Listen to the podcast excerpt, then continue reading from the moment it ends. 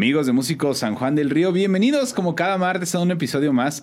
El día de hoy también estoy muy contento porque nos acompaña ya también uno de los emblemáticos aquí en la escena musical sanjuanense que también tengo la dicha de poder conocer ya hace algunos años y poderlo llamar justamente amigo, hermano musical. Y el día de hoy me complace presentarles a mi querido y a mi estimado Ulises Cruz, conocido como Uli carnal, qué gusto. Mucho gusto, gusto. Ya se nos había alguna vez este, pasado la oportunidad. Sí, sí, sí. Por sí, cuestiones de trabajo igual, que luego uno anda tocando, pero pues qué bueno que ahorita sí ya se, hizo ganar. Se, se, concretó y mira, Vamos a darle. bien, bien dicho que ahora sí, mientras no falten los eventos, las tocadas, pues bienvenido a todo lo que sea, mi estimado Uli. Claro. El día de hoy nos toca conocerte, nos toca conocer pues tu trayectoria, tu historia, la parte de cómo fue o cómo, cómo ha sido más que nada pues este caminar dentro de la música, mi estimado Uli. Y antes de meternos en esta parte, pues platicar antes que nada, primeramente, ¿de dónde eres originario tú? Soy originario de aquí de San Juan del Río. De toda mi vida he vivido aquí en San Juan. Um, pues sí, prácticamente soy originario de San Juan del San Río. Juanense, totalmente, eh, puro talento de aquí del municipio. Sí. Mi estimado Uli, pues ahora sí, lo que nos conlleva Músico San Juan del Río, pues es conocer tu trayectoria musical y preguntarte, ¿en qué momento llegó la musa de la música, se presentó este arte en tu vida? Ok. um, la familia de mi mamá, hay varios músicos ahí, sus hermanos, mi abuelo, pero en la familia de mi papá no hay nadie. No tienen ese acercamiento con la música. Aquí lo chistoso pues es que yo viví con mi papá porque están separados mis padres Ok. y yo viví con mi papá, entonces nunca tuve un acercamiento así tal cual. Hasta por mi hermano mayor, que fue cuando él entró a la secundaria, ya ves que les enseñan a tocar guitarra. ¿En dónde o- estaba él? El Antonio Caso. Ok. Y este. Y ahí fue cuando pues le compraron su guitarra, empieza a aprender a tocar guitarra, los círculos y cosas básicas, pero ahí fue como que mi primer yo dije, "Ah, yo quiero hacer eso. Pues quiero O sea, como ¿te que me llamó la la atención. guitarra te sí, atrapó. sí, la- de plano. La agarraba a veces cuando pues él no estaba porque no me la prestaba. y y ahí medio que le hacía. Entonces fue hasta la secundaria, igual que él, cuando yo ya empecé realmente a, Adentrarte a en la tocar. música. Ajá, el acercamiento con el instrumento y a saberlo pues tocar, porque pues antes nada más lo agarraba porque me daba pues, curiosidad cómo mi hermano le hacía, ¿no? Em, ¿Quién fue tu maestro ahí? ahí era mm, el famoso, es que, bueno, perdón, es que le apodaban el piolín. José Luis Rivera. Ok, ¿cómo no? sí. José Luis Rivera. El re- es que no me acordaba bien del apellido, pero sí es José Luis Rivera. Mm, él fue mi maestro ahí, pues el que, ya sabes, aprendes las- los círculos, Claro. alguna que otra canción sencilla, nada fuera de lo común. Pero pues ahí fue donde yo me empecé a adentrar en. en Oye, la estimado Uli, ahí me nace una pregunta y A es que justamente, pues todos en la secundaria empezamos también a despertar nuestros gustos musicales. Y entonces en ese momento, ¿qué escuchabas tú? En ese momento, fíjate que es bien raro porque en ese momento yo escuchaba rock urbano. Era yo el rock urbano, el Aragán, este, el Iran Roll, el Tri, cosas de esas. En mi casa se escuchaba un poquito de todo porque mi hermano, el de la guitarra, él era muy de norteño y de banda. Ok. Entonces, este, yo compartía cuarto con él en ese tiempo y pues siempre había banda en, en el cuarto y norteño. Después tengo un medio hermano que él ponía pues rock, rock clásico, Guns N' Roses, Aerosmith y todo eso. Y mi hermana pues popera. Entonces... Era una todo- mezcolanza de baja- todo. Bajaba y había cumbias que estaba la esposa de mi papá pues haciendo el quehacer o la comida y había cumbias o salsa. Entonces, este, sí, sí conozco como que tuve una apertura muy grande en eso, pero yo, yo, yo, cuando me iba pues, a la escuela o así, pues iba siempre escuchando como que andaba en la onda de rock urbano. Órale. Ujú. ¿Y eso fue lo que empezaste primero a ejecutar en la guitarra? O sea, ¿eso te llamó primero a tocar esas canciones? Am, pues fue lo que podía, de acuerdo a lo que sabía, más o menos. O sea, son canciones un poco pues, sencillas, por así decirlo, pero. Pero pues sí, como era lo que yo estaba escuchando, pues era lo que tocaba. Ya hasta que después, este, pues me empezó a, a dar más el gusto por el rock clásico. O sea, o hard rock el también. hard rock, ujú. empezaste a meterte ahí. Sí. Y esto justamente eh, lo empiezas a experimentar en la, en la propia guitarra acústica, empezaste a sacar todos los riffs y toda esta onda. Am, sí, Me acuerdo que me enseñó mucho eso de desarrollar el oído, porque pues en ese tiempo no había como que... Pues no había YouTube, eh, no, carnal. no había tutoriales ni, ni nada. Entonces lo tenías que escuchar y tenías que pues, ahí irle picando, sacándole, ¿no? Porque era. pues no sabías las escalas ni nada que te ayudara un poco. Y sí, fue, fue así como que nada más todo de oído al principio. Órale, qué interesante, mi estimado Luz. Y ya después entró a la prepa. Me, me pasó una enfermedad donde no pude estar un tiempo yendo, pero en ese tiempo este, ah, pude como que ahorrar, por así decirlo, Ok. y mm, comprarme mi primera guitarra eléctrica. Entonces ya después este, la consigo y no, pues me cambió el mundo totalmente. Ahora sí suena como es. Sí, como, como me gustaba. Le tengo mucho cariño también a la guitarra acústica. Tienen, son- tienen su sonido muy, muy particular también y me gusta mucho, pero cuando encontré la guitarra eléctrica, pues sí me quedé como que más, me jaló más, pues Claro. por, por ese lado de la guitarra eléctrica. Y ya fue ahí cuando pues sí le comenté a mi papá, como que nadie quería, pero yo sí les comenté que quería clases de música, que si se podía, pues, o sea, meterme a clases de música. Pues no, me hicieron caso. Una tía fue la que sí me hizo caso y sí ella me, me pagaba las clases de música. ¿En dónde las tomabas? Las tomaba en una escuela antes que se llamaba, que se llamaba Éxodo hace mucho tiempo, en la avenida Juárez, por donde está el monumento, un poquito más para arriba antes del CNCI. Y este, del, y- y del PIC, perdón. Y este. Y para allá me iba. eh, pues ahí ya cuando me, me pusieron. El maestro que daba clases ahí, um, él me empezó a enseñar, pero después. Como yo te digo que ya traía cosas atrás y él aparte en sí no era guitarrista, era como que era multiinstrumentista, pero no en sí guitarrista. Y ya después me consiguió otro maestro. Venía del el maestro era venía del DF y no, pues me enseñó muchas cosas que ya ni O sea, el sabía. maestro principalmente venía del DF, pero llegaba, o sea, nada más venía por una temporada, por unos días aquí. No, haz de cuenta que se eh, acababa de, Ah, de de mudar, de mudar, pero venía de allá, entonces pues sí traía algunas otras cosas que aquí pues yo ni en la vida me imaginaba que había, ¿no? Que habían existido, sí, técnicas claro. y cosas, entonces este él me enseñó mucho en cuanto a la música contemporánea. Y ya entonces estando ahí en la prepa fue cuando decidí, dije, yo quiero ser músico, sí, quiero hacer Oye, pero la en ese música. momento empezaste a tocar con alguien, te empezaste a acercar con otros amigos. ¿Qué crees que sí? Yo al principio pues siempre toqué solo, ¿no? En mi cuarto me encerraba mucho tiempo para, para practicar, pero mm, después, am, como a los 17 años, 18 años, yo creo, fue cuando ya me consigo una banda para tocar, ¿no? Ah, un conocido, ya sabes, me presentó a otro que tenía en su grupo y ahí empezamos a hacer una banda de garage. A muy amigos míos también, ya ¿Quiénes desde hace eran? tiempo. En- se llama Cervical. No sé si todavía ¿cómo los no? ubicas. Sí, Con e- esa fue mi ¿cómo primera no? banda con la que toqué con ellos. Am, después, nada formal, te digo, eran canciones, am, divertirnos ahí en el garage, ensayando y sacando algunas canciones y así. Después de ahí, uno de ellos que era el bajista, Oscar, ahorita es tecladista, este, pues me invita a, otro, a otra banda. Y ahí entonces ya fue cuando empecé a cobrar por tocar, por así decirlo. En esa banda sí empezamos a trabajar en de repente un evento, de repente otro evento, de repente un barecito. No, no, no, no tan muy, muy, muy seguido, pero sí ya, Ya había, ya, movimiento. ya había movimiento. ¿Qué banda era esa, mi estimado? Esa se llamaba. ¿Cómo se llamaba? Luna Vacía. Luna. Vacía. ¿Y sí. quiénes la conformaban? Estaba Blanca, ella es baterista también. Am, ella es baterista, pero ellos se dedican como más a lo tropical. Oscar, que es tecladista igual, también de cumbias y eso. Y yo como guitarrista y cantaba el mismo bajista.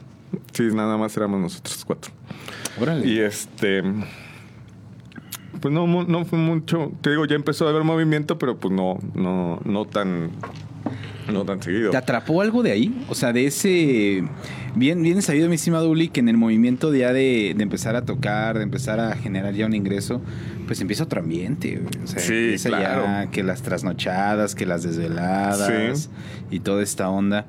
Eh, ¿Cómo empezaste a vivir? ¿Te atrapó? ¿Dijiste qué onda? ¿Me da miedito? ¿Vamos? Siempre, eh, siempre, la verdad, luego, bueno, ahorita ya no, pero pues siempre en ese tiempo, pues sí me dieron, me daba muchos nervios y, y este, salir a, a, ponerte enfrente de la gente, ¿no? Y a, y tocar. Sí me daban muchos nervios, pero pues ya después de la segunda, tercera canción ya se me empezó como que a relajar todo. Y, des, después de esto, conozco a los que ya estaban aquí en San Juan establecidos tocando. Los conocí a través de Armin, baterista Sí, también. no, Armin Lee. Me presenta Omar Ávila, que era de los de la Iguana. Me presenta a Tama, me presenta a Jacobo Marley, me presenta a, a Roger, um, Panda. Todos los de, de aquí del rock. Todos más son, son más grandes que yo. Pues yo, yo lo- me acuerdo que los iba a ver a ellos tocar. O sea, los escuchaba tocando y pues ya después en un momento me vi pues yo tocando con ellos, ¿me entiendes? Órale. Entonces este, siempre estuve tocando con gente más grande que yo. Eso me ayudó mucho, me ayudó mucho a conocer cosas diferentes. Pero así con gente de mi edad, no. Casi no, nunca. siempre entrenamiento Siempre a fueron los, siempre fueron los grandes y les agradezco mucho haberme recibido porque pues yo iba empezando en eso, ellos ya tenían tiempo de ver, de estar tocando y todo eso, pero siempre se portaron muy bien todos. Qué Sí. chido. Entonces, viene este pues recibimiento, este acobijarte, esta parte de empezar a generar tus primeros pininos, tus primeras experiencias. ¿Cómo fue? ¿Recuerdas? ¿Cómo vamos a platicar un poquito como el contexto histórico? Pues cómo se vivía en ese momento la onda de los bares, la onda de, de las bandas en esos, en esos años, mi estimador, y que no son muchos, vamos a aclarar que no son muchos atrás. Sí, no, entonces, pero sí, sí, sí era una época diferente Pero a es muy como diferente a está la de ahorita, ahora, sí. Entonces, ¿cómo, cómo vives, cómo se vive esta parte? Um, pues en ese tiempo recuerdo que tocabas en un establecimiento a viernes y sábado los dos días, no como ahorita que tienes que rolar un día o dos días. Y pues yo, de lo que me acuerdo, durábamos en un bar tocando vi- viernes y sábado como seis meses, un año, en un solo lugar. O sea, era la banda de planta de casa. Sí, de casa. Ajá. Y este. Y en ese tiempo pues se manejaba así, pues nunca. Nunca. Nos faltó pues el, el trabajo con el rock que tocábamos, que generalmente era rock clásico y rock en tu idioma, lo, lo, lo clásico, Sí, lo, del español y en inglés. bares, ¿no? Claro, sí, sí, sí, sí, Era más o menos eso. Y, pues en- dentro del ambiente y todo, aparte de trasnochar y todo eso, no nunca hubo problemas o detalles que pasaran a mayores de, de que pueden suceder en, en- andando pues en la madrugada, ¿no? Robos o, o golpes o, lo que sea, ¿no? Afortunadamente no, no pasó. Qué chingón, estimado. Sí. Oye, bueno, esto fue en tu prepa, o sea, tenías 17 años. Sí, tenía 17 E- años. Este ambiente, o sea, al estar 18. inmiscuido, pues, pues estamos tan chico, tan joven, en ya estar rolando, ya estar tocando, pues de que te recibieron, te subieron al barco y dije, órale, empieza a remar, porque Pues también sí. vas en esta parte. ¿Eso fue lo que te motivó a decir, quiero estudiar música, o sea, me quiero profesionalizar en esto? Sí, porque am, sí me, aparte de que pues, sí me gustaba mucho tocar la guitarra, de hecho eso fue lo que me ayudó, porque yo practico, me acuerdo que practicaba mucho tiempo, nomás me bajaba a comer y luego me volví a subir otra vez y luego ya salía cuando estaba oscuro y salía con mis amigos un rato y ya después otra vez a, a dormir, ¿no? Y la escuela y lo mismo, o sea, era siempre esa rutina de practicar mucho toda la tarde. Y este, y entonces como que pues eso yo creo que me ayudó a juntarme con ellos, porque pues ellos, yo los veía que ellos sabían más que yo, o sea, o que tenían más experiencia, o que... Sí, ¿me entiendes? O sea, como que eso me ayudó mucho la práctica a ponerme... O a, igual y que se fijaran a voltear a verme y decirme, vente, vamos a Claro, tocar, ¿no? sí, sí, sí. Entonces, este... Fue eso y pues sí, me dije, quiero, como dices tú, bien dices, profesionalizarme en, en mi instrumento. Me gusta, quisiera saber más, yo quiero vivir de esto, quiero hacer esto para mi vida, ¿me entiendes? Claro. Para vivir, Sí, incluso. sí, sí. Entonces, pues ya tomo la decisión de irme a estudiar. Oye, ¿y lo- cómo, lo, Música. cómo lo tomaron tu familia? No, pues sí fue difícil. Como Este, todos. Te digo, por parte de la familia de mi mamá, como que ya estaban más este acostumbrados al acercamiento musical por mis tíos y por mis abuelos. Pero por la de mi papá, que era donde yo vivía, pues no, ni idea. Y que, ¿cómo crees? que ¿Cómo vas a estudiar eso? Y así, así. Y total de. Sí, claro, me- no me he muerto, estoy vivito todavía. Eso. y este... y entonces empiezan estas situaciones de seguro, piénsalo, ya sabes, como que te empiezan ahí a, Sí, a el- el chocar. bombardeo, sí, Ujú, el bombardeo, claro. Entonces, este, pero pues yo seguí firme en lo que quería. Mi papá, pues, este, al final de cuentas lo acepta y lo aceptó muy bien. Me fui a Fermata, a México. Ah, caray, ah, caray, ah, caray. Sí. A ver, eso, esa sí no me la sabía yo, ¿eh? Sí. Yo me sé la, la de la UAC, pero... Ah, eso fue después. A ver, entonces, ¿cómo fue el acercamiento a Fermata? ¿O cómo estuvo la onda de, Pues porque ya cuando me dan chance de, de- de decir sí, pues yo me pongo a investigar qué, qué am, escuelas hay para aprender, ¿no? Obvio, pues Fermata, la G Martel, que eran allá, pues del el top. el top en ese momento en. Ciudad de México, ¿cómo no? Y este, veo aquí también a, a la UAC que había música en Querétaro, porque aquí en San Juan todavía no había. Y este. Fuimos una vez de visita, pero pues, sí son pues caras, por así Sí, decirlo. sí son- Entonces, pues ya como que mis papás de- dijeron, no, pues no, pues no se puede. Y digo, ok, está bien, no pasa nada, pues buscamos otra, ¿no? Pero luego a la mera hora, cuando mi jefe como que se convenció, me dijo, ah, sí me he hecho el El paquete. el paquete. Vámonos para allá. Y allá estuve. Estuve como un año, yo creo. Después, este. Oye, pero en este año, ¿qué onda? O sea, ibas y venías, te quedabas toda la semana. No, iba y venía. Diablo. Toda mi carrera también aquí en Querétaro y venía. También. O sea, de Ciudad de México. Es que Diablo. pasó algo. este, tuve mi primer hijo. Y entonces ya fue cuando me salgo de allá para estar cerca de, de, de aquí Sí, con él. sí, claro. Me, me, fue cuando salgo y entra a la UAC. Entonces. Ok. Oye, este, me bueno, a ver, vamos a hacer un paréntesis porque eso sí me interesa, mi estimado Uli. Eh, esta parte de Fermata, ¿cómo la viviste? ¿Cómo fue, pues? Es, antes en ese tiempo nada más había un campus y era una casa, era como una casa grande y pues obvio los salones estaban equipados, los cuartos estaban equipados como salones todo. Am, me gustó mucho, todo el equipo estaba muy bien y las clases que me daban pues obvio también me gustaban. Digo, ahorita a lo mejor tuviera algunas críticas que no voy a decir, pero este todo en ese tiempo cuando estuve me gustó mucho. E incluso tuve tienes acercamientos pues con, con gente ya del espectáculo, con el Claro. bajista de Celia Cruz o algún am, ¿cómo se llama? algún productor importante o son personas, tus maestros son como personas ya más este metidas en el centro en el ámbito Sí, en el musical, ámbito ajá, musical, ya, claro. profesional así de famosos pues. Claro. Entonces, este, o reconocidos. Y sí, pues eso obvio me, me gustó mucho, claro que sí, esa experiencia. Qué chingón, estimado Uli. Sí. Bueno, entonces viene esta parte, la bendición de un primer bebé. Así es. Entonces, bendición. pues obviamente San Juan de regreso para acá. Sí, me regresé. Dije, no pasa nada. O sea, bueno, sí me dijo mi papá, oye, pues, ¿qué vas a hacer? No, ya sabes, pues también ahora la noticia de, que iba a tener un hijo. Y, pues, ¿qué vas a hacer? O que esto, que lo otro. Digo, es que ya no me, me- me puedo ir para México porque, pues, tengo que estar aquí. Que lo hubiera podido hacer, pero, pues, es meterte ya No, después en situaciones es- con tu mamá, con la mamá del niño, sí, con él sí, y todo. sí, Son justamente cosas. es, es un acompañamiento del cual a lo mejor te hubieras perdido, que a lo mejor hubieras estado ausente y después... Exacto. Sí, sí pueden darse muchas cosas. Entonces yo decido regresarme a Querétaro, me dijo en la, en la UAC y pues ves la me- UAC, o sea, ves la opción de la UAC. Era lo más cercano, viable también. Pues es una escuela reconocida también, Claro. como no. Y este. Y lo más cerca que tenía yo aquí en San Juan, como para hacer algo pues profesional o en serio, ¿no? Y pues ya me regreso a Querétaro y estoy, entro a la, a la UAC. ¿En qué año entraste, mi estimado?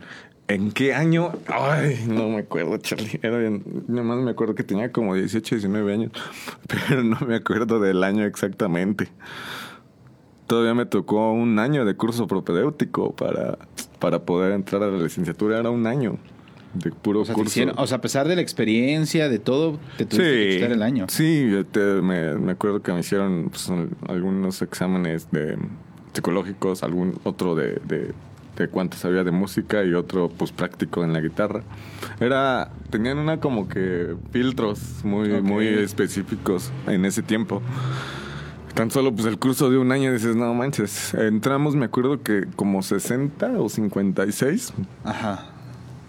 y después de antes cuando acabó el curso pues ya el grupo éramos 30 por así decirlo, se decidieron. la mitad, se- sí, ahí era, te fijabas ahí mucho en el curso, te dabas cuenta si de veras querías hacer eso o no. Te ibas O si- sintiendo, sí, exacto. Ya, ya ahí este, el que quería, el que le gustaba, pues se quedaba. ¿Era Si no, pues, no. Sí. Sí, iba a diario. O sea, es como- era como ir a la escuela prácticamente. Claro, pues sí, era, eh, sí, el curso era así. Y, y ya, pues ya después de ahí entras a la licenciatura y pues ya sale este. De mi grupo, am, así para rápido, no hacerla largo.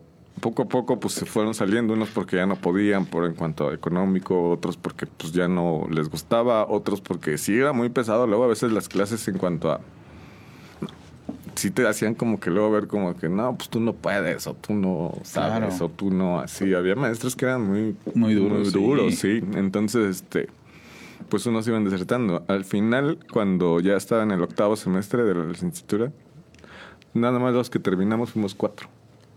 De todos los que se siente que empezamos al inicio.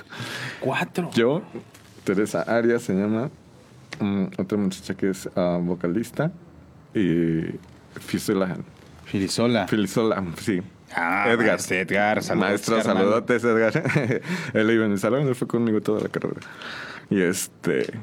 Y fuimos los, los que pues, lo, logramos terminar, pero sí fue duro. Sí, fue, estuvo- pues realmente el porcentaje fue mínimo. O sea, fue- Cuatro. Cuatro, nada. No es nada de comparación. No manches, estimado. Oye. ¿Tú crees? Bueno, entonces. En ese, en ese momento el programa, si no me equivoco, estaba dividido por áreas, ¿no? Ajá. Que sí, era, era Lin, Lem, Lem Com. y Com. Creo que ya nada más esas. ¿Cuál Ajá. agarraste tú? Yo Lem, soy en educación musical. educación musical, Ujú, ¿no? Soy en música, en educación musical, sí. También tocó Fue, programa. fue, fue este. ah, Ok. Un bañero. Compañero de programa educativo. y este, sí, en ese tiempo era el M96, el programa viejo, porque después me acuerdo que la mitad se cambió y ya fue el, supongo que el que tú cursaste Sí. después. Am, sí, soy en educación musical. De hecho, lo escogí pues porque ya sabes, de por sí era música y mis papás diciendo cosas y así, pues que algo seguro y todo eso, y pues en realidad, pues algo de lo seguro pues es dar clases, ¿no? Sí, la De- educación, claro, Exacto. Entonces, este, pues por eso también decidí. Sí me gusta y lo, lo sigo haciendo, lo sigo ejerciendo. Aunque sí me hubiera gustado, pues sí, ser como ahorita en las carreras que están ahorita de contemporánea o música más Sí, como ya. popular sí, ya, contemporánea ya y es todo otro. Sí, porque en ese momento la formación era más clásica. Yo tuve toda clásica. Todo lo que me enseñaban lo tenía que aterrizar a la eléctrica. O yo aprender ahora sí que las técnicas de la guitarra eléctrica porque es un poco diferente a la clásica. Sí, sí, sí, son dos mundos distintos. Lo tenía que hacer pues yo por, por fuera, no en clase, sino pues yo viendo ahí mis revistas que compraba en ese tiempo, Guitarra Total se llamaban. Ahí era donde aprendía los licks, los riffs, las técnicas de la guitarra eléctrica, porque pues en la escuela no, en realidad nunca me enseñaron eso. Sí, no, pues era la guitarra Clásica. guitarra clásica Sí. y de ahí no sales, ¿no? Sí, claro. Ahorita pues ya, ya se presta de que pues ya están las guitarras eléctricas y todo este mundo. Sí, ya hay más material a la mano. sociales, Ujú. internet, pues, sin duda es todo un, toda una apertura y un Un parteaguas todo esto. Exactamente, mi estimado. Ok. Eh, cinco años de carrera. Cinco años. Cinco, ajá. Cinco años de carrera. La carrera Así de música es larga, es larga, es pesadita. No, no crean que es Algo- algo relax. sencillo, ¿no? Oye, y en esta parte, mi estimado Uli, eh, ¿empiezas que a girar en Quere? ¿También empiezas a abrirte espacios por allá? Mm, ¿O todo lo empezaste a concentrar también en San Juan? Todo no, lo empecé a concentrar en San Juan. Lo que empecé a hacer fue a dar clases. Mm. Ahora en una alguna academia que estuvo aquí, en, así, o sea, porque como ya tenía a mi hijo, este, ah, había que los pañales y esas cosas, ya sabes. Mi familia, o sea, hasta eso sí me apoyaba y todo, ¿no? Qué Pero chido. pues iba y venía, iba y venía, iba y venía y Clases, casi, casi ¿no? cuando ya estaba en la universidad, casi, casi desde que entré a la licenciatura, pues prácticamente empecé a dar clases este, particulares, así como en las academias donde luego donde tuvimos Sí, nosotros sí, el gusto de, de- más o menos así de ese tipo pues de pagas sin las, Claro. las academias. Y pues así, así, eso era lo que más, no tanto como de tocar allá en Querétaro, aunque Claro. sí conocí amigos y conocí, este, conozco todavía, pues ya después los usé, pero en ese momento no. En ese momento seguía tocando aquí en San Juan y daba clases, nada más. Bien, ah, mi estimado Uli, pues ya sí llegó el momento, ya es hora de que pues toda la gente, el público que nos está viendo del otro lado de la pantalla, pues pueda ver el enorme talento que tienes. ¿Qué onda? ¿Un Ah. videíto y ahorita regresamos? He- Hecho. Hecho. Amigos, no se despeguen porque esto está de maravilla con mi querido Ulises Cruz y ahorita regresamos aquí a Músico San Juan del Río.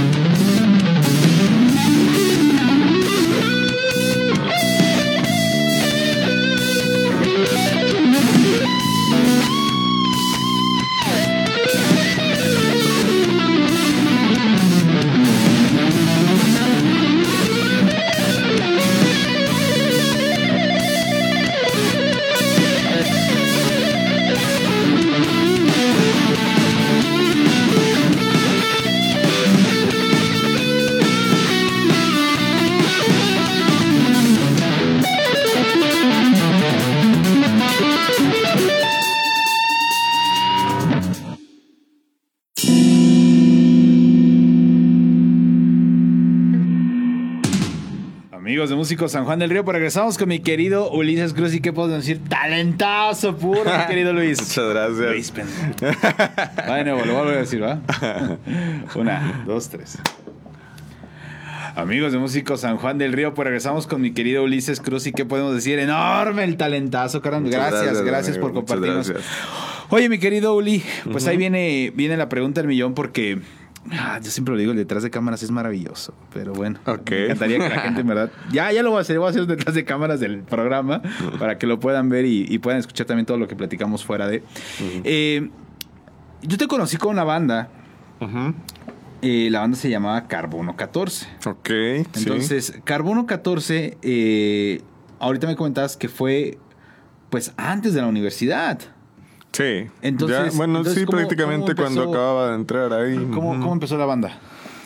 Am, yo veo un ah, letrero de un baterista que busca banda.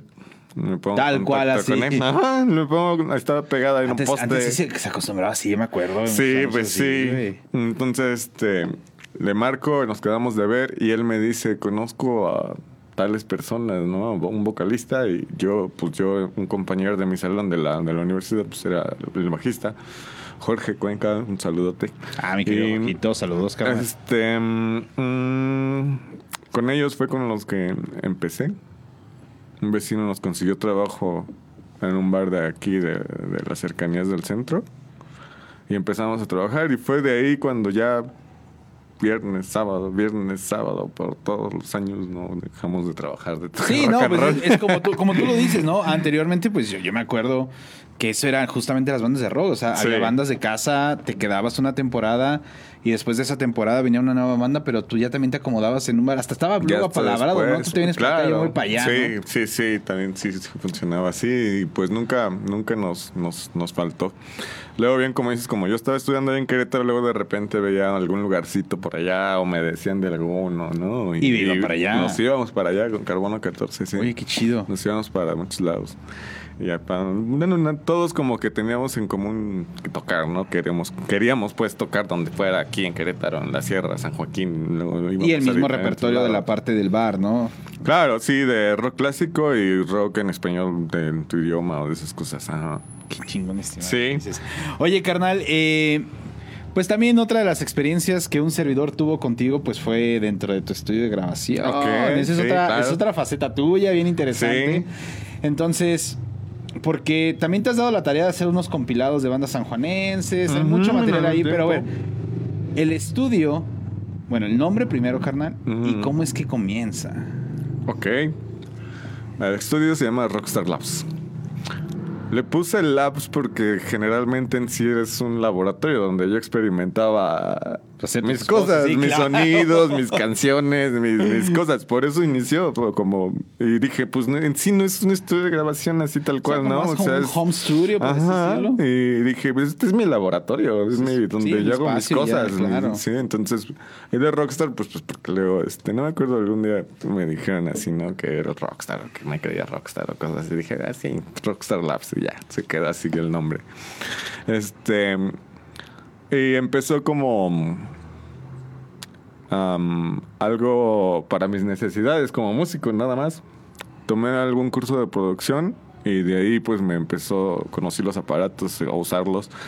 Y pues me empezó la necesidad también mía, por decirlo así, de, usar el conocimiento que tenía ya de la universidad, porque esto fue después de la universidad, ya cuando terminé, am, para componer.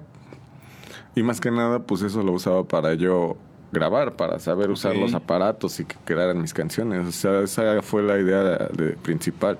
Ya después los amigos se van enterando y me, me, me- me empiezan a buscar para que tengo una rola, grábame una rola. Es que, pues, este... Nosotros no sabemos o no hay quien, ¿no? Es, que, es que tú lo Es acabas que de no decir, había, no había. no había. No, no Choco lugar. también. También Choco, sí. Yo también llegué a grabar con Choco cuando no tenía yo mis cosas, pero... Claro. Pero sí, este... Y aparte no era, primeros. no era algo que justamente fuera tan accesible como a lo ahora es que ya te puedes comprar interfaces un poquito más Claro, sí, antes no, no había. Antes sí tenías que darle buscando por ahí Invertirle, buscarle, ajá. Sí, era, era más eh, diferente. Sí. Y ya entonces así es cuando me empiezo como que mis amigos van a que los grabe o mis conocidos y luego yo ya después, ay, pues ¿dónde grabaste? No, pues acá y acá. Y así de a palabras se, se fue pues aclientando y pues ya después empiezo a cobrar, empiezo a enseñarme todavía más. Nunca dejé de, de seguir estudiando, me iba a cursos de grabación y cosas así. Este, y pues ya lo, lo logro tener pues ya lo que quieren hacer, ahí está todo, ¿no? O sea, ya lo Claro, logro ya. tener completo, pues, o sea, para, para lo que Sí, se ya para- ofrezca. para exactamente. Y ya, em, pues sí lo usé para mis canciones. Tengo algunas canciones ahí en las redes, en Spotify, búsquenlas como Ulises Cruz. Y algunas, este, como dices tú, em, hice algunos compilados de las bandas de aquí de San Juan. También están ahí en YouTube o en Spotify, como compilado San Juan del Río. Y...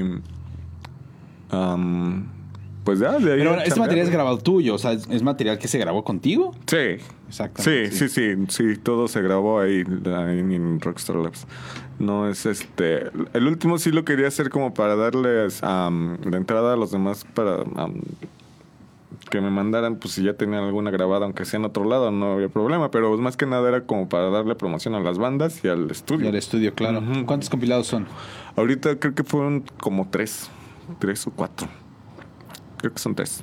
Es que hacía unos de am, compilados San Juan del Río y había otro que se llamaba El Hades, que era de puro metal y punk y cosas así. O sea, y el otro de San Juan del Río era de rock, pop o de los otros géneros. sí, más sí, sí, no. Como que el lado oscuro y el lado La- claro, ¿no? sí, claro. Así los dividía así, entonces te digo, sí son, son como cuatro.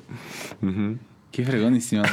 Oye, aquí tengo una, una cuestión porque ya lo hemos platicado, sobre todo con, con mi querido Abraham Romero, Mm. también en el estudio y todo. Y ahora que nos podías vender ahora tú, también tu perspectiva, pues, también como productor, también como ingeniero de audio. Dime. Eh, pues esta parte de qué tan preparados tienen que estar los músicos que lleguen a Oh. grabar, eh, o cómo ha sido toda esta experiencia. Sí, am, pues obvio todos quieren sonar como lo que uno escucha en los discos, ¿no? Ah, digo, Entonces, pero pues luego, luego muchos también no saben todo el dinero que está invertido allí en esas producciones. Sí, claro, Entonces, para empezar, yo creo que tienen que tener su instrumento en buen estado, sonando bien, afinado. am, eso pues va a ayudar mucho al sonido de la grabación. Otra cosa, en cuanto a la técnica o el manejo del instrumento, sí es importante, claro que sí, pero, pero pues eso ya cada quien lo desarrolla como uno quiere, ¿no? O hasta el nivel que uno quiere, pero al menos sí también que, que- que vengan pues ensayados, que sepan lo que van a hacer. Sí, Que- ¿para dónde que- va la- Exacto, que ya este, digo, es que hay unos que cobran por tiempo, yo cobraba siempre por canción, no sé, si entera. Porque luego por tiempo se apresura uno o por no gastar más lo hace al aventón Sí, rápido. claro. Entonces, este es un poquito más. A a mí se me hacía más tedioso, pero pues se maneja de las dos formas. Y entonces ir ensayado, ir con tu instrumento bien y. am, pues que sepan que sí no es gratis. sí va a haber sí, claro. algo de costo que, que- que no va a ser gratis. claro. Y este. Pues eso, Charlie, tener um, una idea también de lo que vas a hacer junto con los demás para que se pueda fluir todo el trabajo en el estudio bien, yo creo. Como debe, como debe de esas palabras, Sí. mi querido Lee. Oye, mi querido Lee, eh, ¿cuánto dura Carbono 14? Carbono 14 dura como cuatro años, yo creo. Más o menos. A Cuatro, mí también me tocó años. verte en el bar que está aquí en... No, al lado del museo, ¿no? Está al lado del museo. Oh, sí, el, el Ego. Ego El Ego. Ujú. Ahí me tocó ver por primera vez a, a- A Carbono. güey. Sí, ahí todavía duró. Lo que pasa es que luego después la mitad del el grupo se fue a Los Cabos a tocar. Me invitaron a mí, pero como estaba estudiando en ese tiempo y también el bajista que iba conmigo en el salón, Jorge, pues nosotros no nos fuimos, nos quedamos.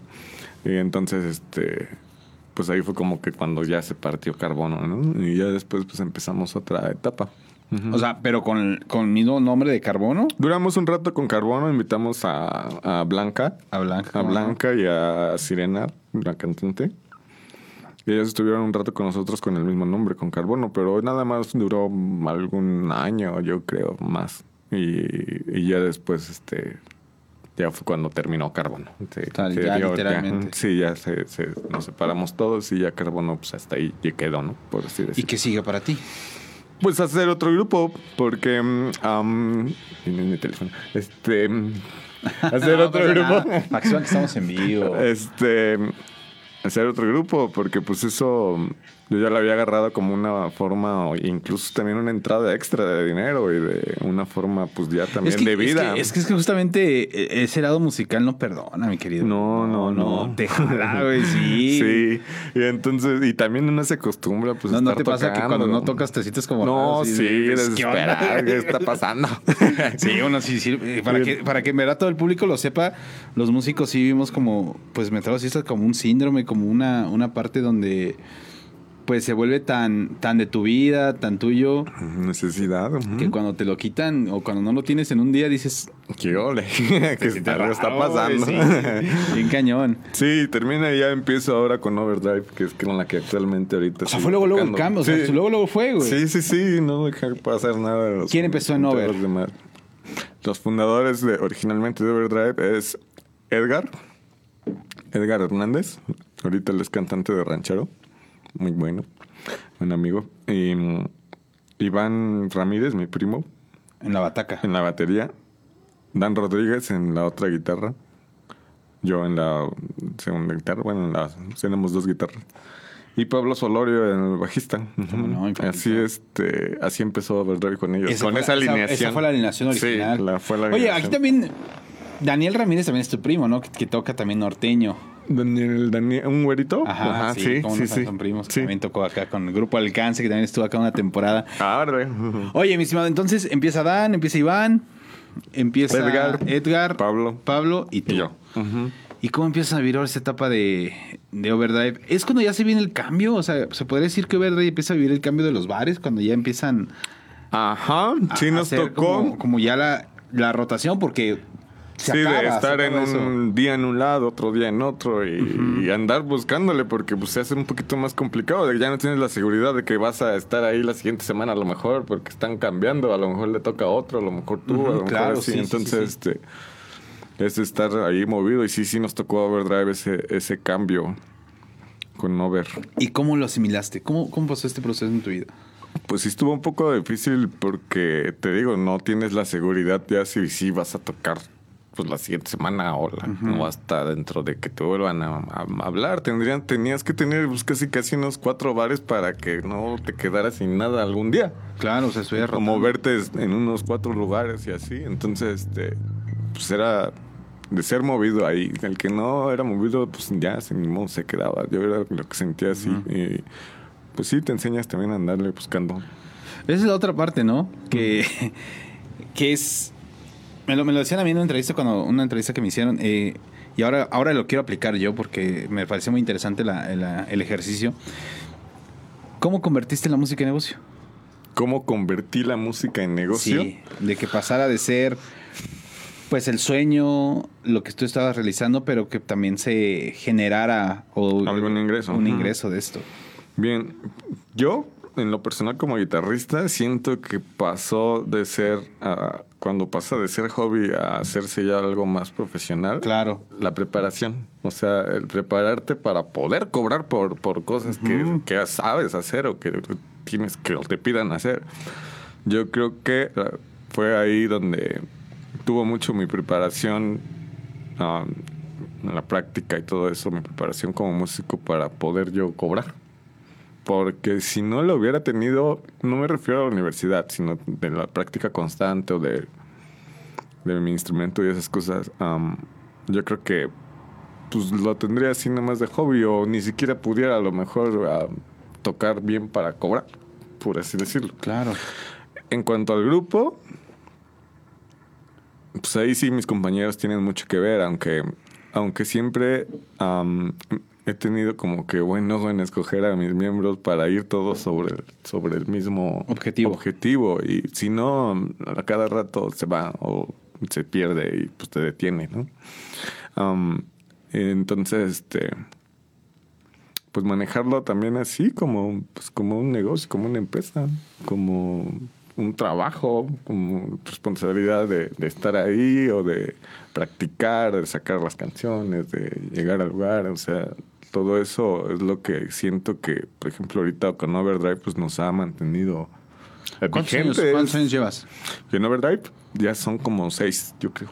Seis años. Ajá. O sea, Más o empezaste que en menos. un 16, un 2016 más o Más o menos. menos, por ahí así. Ajá, más o menos son las fechas que tengo. La verdad es que no me acuerdo de las fechas exactas, pero sí es aproximadamente como seis años o siete. Yo creo, de Overdrive. de Oye, y sí. bueno, actualmente ¿quién lo conforman? Ahorita actualmente está ah, Selena Chávez en la voz. Am, está. Soy yo en la guitarra. Am, Max en la batería. Y está Tabo ahorita en el bajo. Antes estaba Jordan, pero ahorita está por lo mientras en lo que Jordan se vuelve a integrar, está Tabo en la batería. Increíble. No, en el bajo. En el bajo, perdón. En el sí. bajo, en el bajo, ok. Mi querido Sí. Max Cañizares, ahí está en la, en la poderosa batería, en los tambores. Exacto. Oye, estimado Oli, eh, se me viene otra, otra pregunta que nos podías compartir tu opinión, tu perspectiva. Porque también te volviste formador y te volviste o te has vuelto semillero de nuevos talentos aquí en el municipio. Porque también te, trabajaste unos años, una temporada aquí en la escuela de, de iniciación del, del IMBA, ¿no? También, sí. Sí, así es. Am, ese pasar por ahí estuvo muy, muy bien. Me gustó mucho, me gustó mucho. Am, ¿Cómo te diré? El irme, me fui a capacitar y tenían ellos otras ideas. Incluso el plan que manejaban, o el- sí, el plan, el libro del plan de estudios, era muy, muy abierto, muy, no era tan común verlo así, no era como una casa de la cultura, no era como tampoco las clases que te dan en el colegio, sí estaba bien hecho. Bueno, a mi parecer me gustaba mucho, te digo, poderme manejar así de esa manera. Y luego nos mandaban a capacitaciones en Querétaro de, parte de, de, pues, del, del IMBA, de Bellas Artes. Y las técnicas que nos enseñaban luego a veces de aprendizaje, pues sí estaban interesantes, por así decirlo. No era algo normal. Sí. Oye, estimado Uri, y en esta parte tengo una pregunta para ti, que nos Dime. quieras compartir tu opinión. Es, actualmente eh, las nuevas generaciones de músicos, eh, pues vienen ya más revolucionados, vienen pues con la parte de que ya muy fácilmente acceden a, a un dispositivo y me meto a internet, pum, pum, tutoriales, partituras, tablaturas y yo solito le empiezo a dar. Pero ¿qué tan importante considerarías tú que es la formación con un docente, con un maestro? Muy importante, muy, muy importante. De hecho, es hasta delimitante en cuanto te puede hacer ah, hasta dejar de, de, de- de querer tocar, de abandonar la música por completo, porque puedes llegar a una frustración en donde ya no avanzas. No sabes, no tienes quién te enseñó o la manera de, de estudiar, por así decirlo Claro. de aprender algo nuevo y de cómo manejarlo. ¿Sí? O sea, de, no, hay, no, no tienes a alguien. Yo siempre, eh, una- alguna vez alguien me dijo: primero busca al maestro, en la parte docente, quien te enseñe cómo vas a estudiar, cómo vas, se hacen las cosas, la posición, que no te desesperes y eso te va a dar mucha, mucha ventaja. Y después busca al artista. Buscas a alguien porque hay artistas que luego no saben ni enseñar. Es muy diferente. Hay personas que saben tocar muy bien, pero no tienen la manera de, de canalizarte las cosas.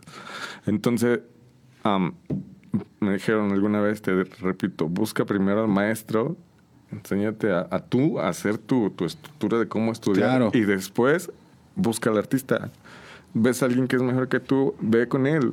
Cópiale lo que hace, a lo mejor te vas a aprender alguna técnica nueva, a lo mejor el otro, pero tú ya sabes cómo estudiarla, sí, claro. cómo hacerla. Entonces, eso creo que es muy importante la parte docente. Los que tengan la oportunidad, am, pues siempre vayan con un docente para que les enseñe la manera correcta de cómo estudiar, de cómo hacer las cosas. Eso, eso alguna es, es una parte maravillosa porque pues, le diste el clavo, ¿no? La parte docente, pues es vital, es vital y sobre todo, pues ya viéndolo desde un aspecto un poquito más general, mi estimado Ulises, me atrevo a decir que, el- que la enseñanza de las artes, pues también forma un individuo, pues, Claro. como, como siempre lo decimos, pues íntegro, ¿no? En, en todas las partes, ¿no? En todos. Porque esta parte del arte, pues te, ayuda a ser como más consciente, más humano, más sensible. Sensible, sí, más humano. Ujú. Entonces es algo como bien, bien interesante que en verdad Muy importante, es muy importante. es ahí le diste, le diste el clavo, mi estimado Uli. Le diste ahora sí el clavo. Mi estimado Uli, Dime. los tres guitarristas que cambiaron tu vida. Ok. El primero, am, tal vez fue al principio cuando empezaba, pues sí, fue Slash. Me concentraba más que en él, más que nada en su sonido, como muy clarito, muy, muy, muy dulce, muy así. Después vino mi parte ya más hard rockera y fue Zack Wild. Y después, ahorita ya entré en otra parte donde pues ya empecé a escuchar a Steve Vai, Joe Satriani, ya a, cosas más complejas, por así decirlo. Y mm, Pues así, bueno, ya te mencioné cuatro, pero No, es más o menos. Ahorita me gusta mucho John, John Five, se llama John Five. John Five, ¿cómo Ajá. no? El, el, el como que me gusta mucho su Oye, manera de se tocar la acaba se acaba de salir de Rob Zombie. güey. Sí, ya, ya salió, ya salió, pero su sonido ahí lo trae siempre en sus canciones que hace el solo también. Suena, suena Rob Zombie, pues era él, ¿no? Pero, Exacto. pero bueno, sí. y que por justamente se escucha el nombre, haciendo como un noticiero musical, suena para que integre o se integre la banda de Motley Crue, ¿no? Oh, también, sí, sería que muy pueda, bueno. que pueda sustituir a, a Mick Mars, ya A que Mick pues, Mick Mars. Pues, en la edad y ya Ya con sus lesiones. con pues sí, la enfermedad que lo ha acompañado de, De toda por la vida. de toda la vida, pues ya, ya le está haciendo factura a, estas- a esos A niveles. años. Músico San Juan del Río también hace noticias internacional, ¿por qué no? En sus cápsulas. Estimado Uli, oye, ¿qué se necesita para que una banda funcione? ¿Qué se necesita para que una banda funcione? Tal Ah, vez en los, los a- nuevos talentos que, que nos están viendo, eh, los que empiezan con estos pininos de, de las bandas de rock, a veces que pues pareciera que, se- que la desesperación es Ujú. también el, el, ah, Pues ahora sí que de todos los días, el pan de todos los días, de que la constancia tal vez ya no se vea tan, pues, tan presente. Ok. Ya en tus años de trayectoria, en tus años de experiencia, ¿qué les pudieras decir a todos estos nuevos talentos acerca de pues que están empezando una banda o que ya la tienen, pero que pues les hace falta como esta guía? Ok. um, pues sí, no, no, no creo que sea quién, pero en base a la experiencia, como dices tú, porque sí he tenido que ya rato tocando en grupos. Um, pero lo que te decía hace rato es que son, tienen que tener en cuenta que son cuatro, cinco, seis cabezas. Y que a lo mejor todos piensan una cosa y otros otra. Es importante que vayan hacia el mismo rumbo, que quieran lo mismo todos. Ya sea tocar covers, ya sea tocar propias, ya sea trabajar o tal vez nada más hacerlo de hobby. Porque cuando lo mucho de las rupturas de las bandas es cuando pues uno o dos integrantes ya no están de acuerdo en lo que se quiere hacer y se Claro, salen. sí, sí, sí, sí, Entonces claro. pues ahí se parte todo y ya. Entonces para que funcione yo creo que primero tienen que tener en cuenta que es un grupo que están en- con otras personas que también piensan a lo mejor diferente o lo que sea. Paciencia, porque luego algunos tienen pues otras opiniones. Paciencia y, y- y más que nada pues juntarse con los músicos que, que, que- van hacia el mismo lugar que ustedes quieren ir o llegar. Yo creo que eso es como que una de las bases. Porque si no, pues vienen las separaciones y es cuando Sí, se detiene. se- todo se, se detiene, detiene todo se todo. frustra. Ujú. Am, y ya tómenselo en serio, o sea, lo mismo, es va lo mismo, o sea, ver como que a tu a tus demás compañeros respetar sus tiempos, respetar su su su ideología tal vez, su, su manera de, de ser, Claro. no sé, es, un, es eso, más que nada para que funcione y esté junta, ya estando junta y funcionando, pues, Ya es otro rollo. ya, pues sí, yo creo que eso es algo de lo más importante. Increíble. Pero sí es bien difícil. Sin duda alguna, es sí es bien difícil encontrar todos. Mi estimado Uli, pues ya se llegó el momento de que la gente, pues ya otra vez en acción, que te puedan ver tocar. Ok. Y ahorita regresamos. Perfecto. Órale. Listo. Amigos, no se despeguen porque venimos con otro video de mi querido Uli y ahorita regresamos aquí a Músico San Juan del Río.